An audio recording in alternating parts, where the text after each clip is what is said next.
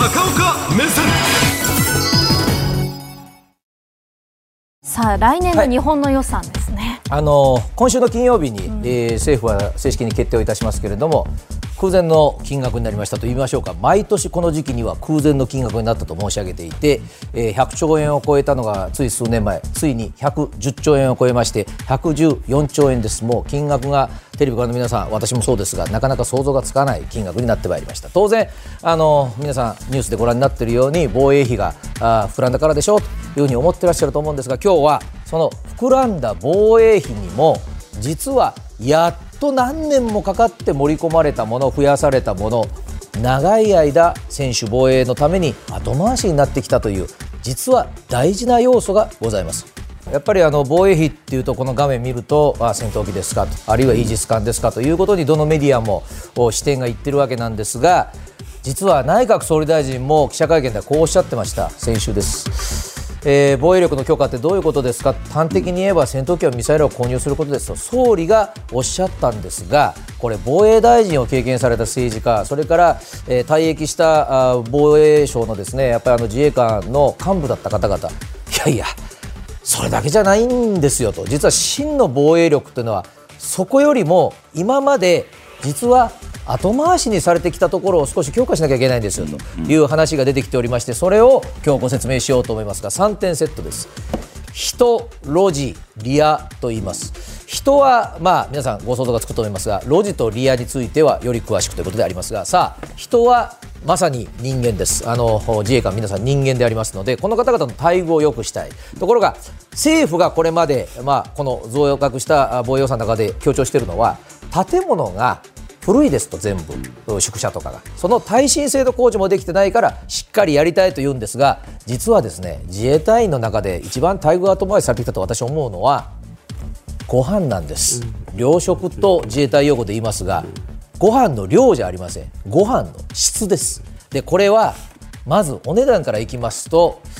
310円です、で、えー自衛官というのは我々と違いまして完全に肉体を使うお仕事ですし、えー大変な、まあ、カロリーがいるんだろうということなんですがカロリーは確保するんです。しかし食費は抑えろということでやっぱり、えーミサイルとかいうものよりは後回しにされてきたのでこれ今でも1日あたりですよ。1日あたり1000円いってません。945円です。でこの中で、えーやっぱり一番後回しにされてきたのがですね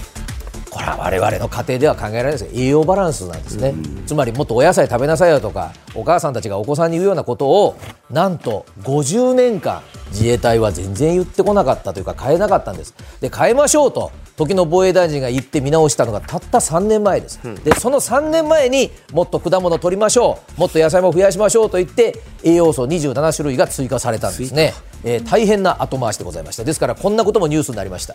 あのやっぱりね予算厳しいですから、えー航空自衛隊ではパンと納豆をもうグラムまで決まってますので規定より多めに取っただけで定食10日、えー。それからあおこれも大きなニュースになりました。航空自衛隊の別の基地ですが朝ごはんにパンとご飯どっちか選ぶんですね、どっちか選べという規則です。で、えーちょっとどっちも食べたかったんですって、だからご飯少なめにしてパンちょっともらっていいかな。バレた瞬間に3日定食です、というような、まあ、そこまで絞らなくてもいいんじゃないのと言われたところもですね、えー少し待遇を改善しましょうと。そうしないと若い方入ってきませんから、2つ目は路地は自衛隊的には運ぶということを意味いたします。でこれがねこうです。はい。あの長い間専守防衛でしたのでたくさんのその自衛隊員をどこかへ運ぶということはよその国へ行くんだろうということを言われ続けましたので実はこの運ぶ船というのはこれ現在でもです。戦車が乗るような大型の輸送艦は3隻しかありません、で今その台湾有事も言われますので例えば尖閣諸島みたいなところが他国にえー占領されちゃったらやっぱり船で行って逆上陸をしなきゃいけないと。いうことで、ようやっとこういう運ぶ手段を増やしましょうということになったんですが現実は民間頼りであります、それがはっきりテレビカメラに映ったのがコロナ禍の最初横浜でクルーズ船が集団感染をしました。横に止まっていたのがこの黒と白のこれ民間のフェリーなんですね、えー防衛省があチャーターをずっと年間契約でしてますが民間頼りで今も自衛隊は有事の時は運んでるという現実。これをなんとか今回から新しい予算では少しずつ運ぶ船を増やしましょうということになってますがさあ難しいのがリアなんです。最後でこれはね自衛隊の方々の言い方でいきますとリアというのは後ろという意味ですが後方支援というふうに言います。もっと具体的に言うと有事の時に自衛隊の方が怪我をします。戦闘に巻き込まれて。その時に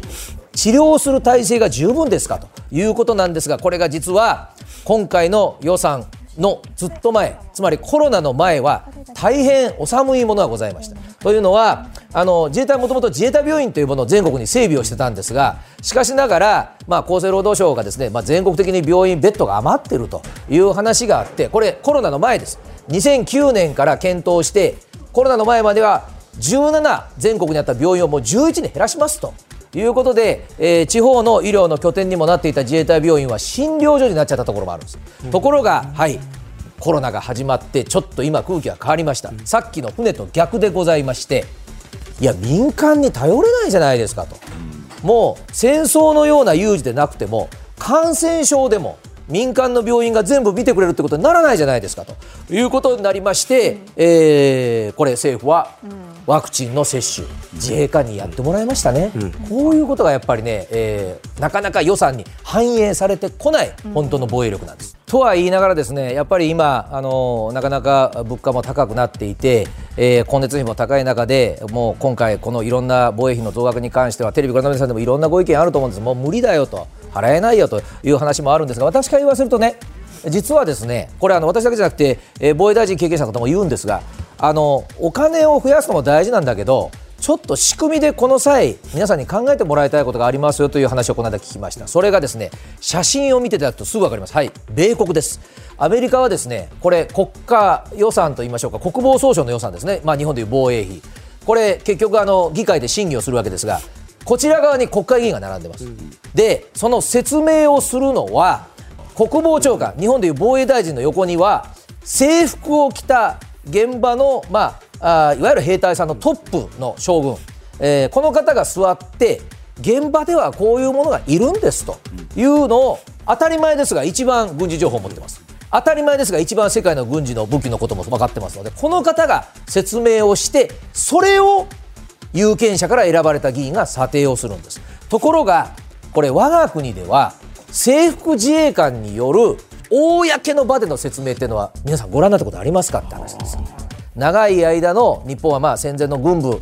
のまあいろんな活動ということを思われた方もいるんでしょう。総理大臣は制服のトップから説明を聞いておられますが実は制服によるこの防衛に関する説明が一番ないのが国会なんですよ。で国会でやってくれるとテレビ中継をされ我々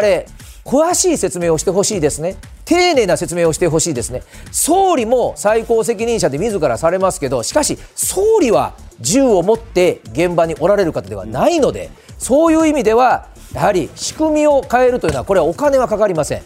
いるんだったら現場にいる方が制服で国会で普通に説明ができるというのも一つ考えてもらいたいという声が防衛大臣経験者からもございました。皆さんどうお考えでございましょうか、はい。